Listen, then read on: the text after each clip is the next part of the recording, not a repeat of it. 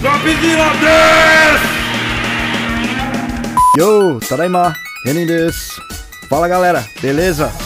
Eu fui lá em Akihabara, no Neko Café, que é aquele café que tem gatos andando livre pelo estabelecimento, né? Eles têm outras versões também, que é de cachorro, de corujas, de porco-espinhos e por aí vai. O Drops de hoje vai pro Bob, que tinha me perguntado sobre o assunto. Antes de entrar, logo na porta, uma atendente já te passa as regras do local, né? Primeiro você tem que tirar o sapato e deixar num locker.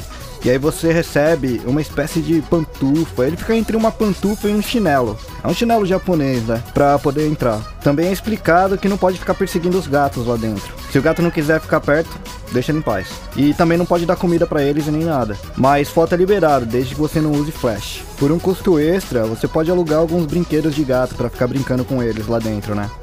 E sobre o café em si, bom, você não paga por ele, você paga por hora que você fica no estabelecimento. E o bom é que não tem só café, né? Tem chá, tem suco, refri, tem uma variedade bem legal de bebidas até. E com todas as regras explicadas, Bom, bora entrar, né? O ambiente em si é bem aconchegante, ele lembra uma sala de casa, né? Na entrada tem umas TVs na parede com puffs na frente e videogame pra galera dar uma relaxada. Ou você pode sentar no chão mesmo, tem uns tatames e tal. Eu fiquei um tempo nesse primeiro ambiente, né? Onde tinha uns dois gatinhos filhotes brincando, pulando na minha perna, enquanto eu tava sentado lá jogando um Nintendo Switch na TV deles.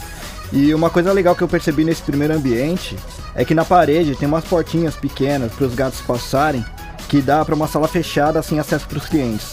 Então, os gatos que não estão muito afim de socializar, eles vão para lá. É um bom sinal, né, de que os gatos são bem tratados lá, sem precisar passar por muito estresse ou coisa assim. Já no ambiente principal, tem um sofá circular que ocupa a sala inteira, com várias mesas na frente, e tem várias plataformas para os gatos ficarem brincando, né? Eu devo ter ficado mais de uma hora nessa sala aí, de tão relaxante que é.